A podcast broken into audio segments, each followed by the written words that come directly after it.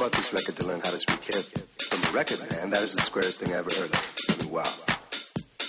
But look, so like you bought it, you must need it. So that was a smart move, you know what I mean, or something?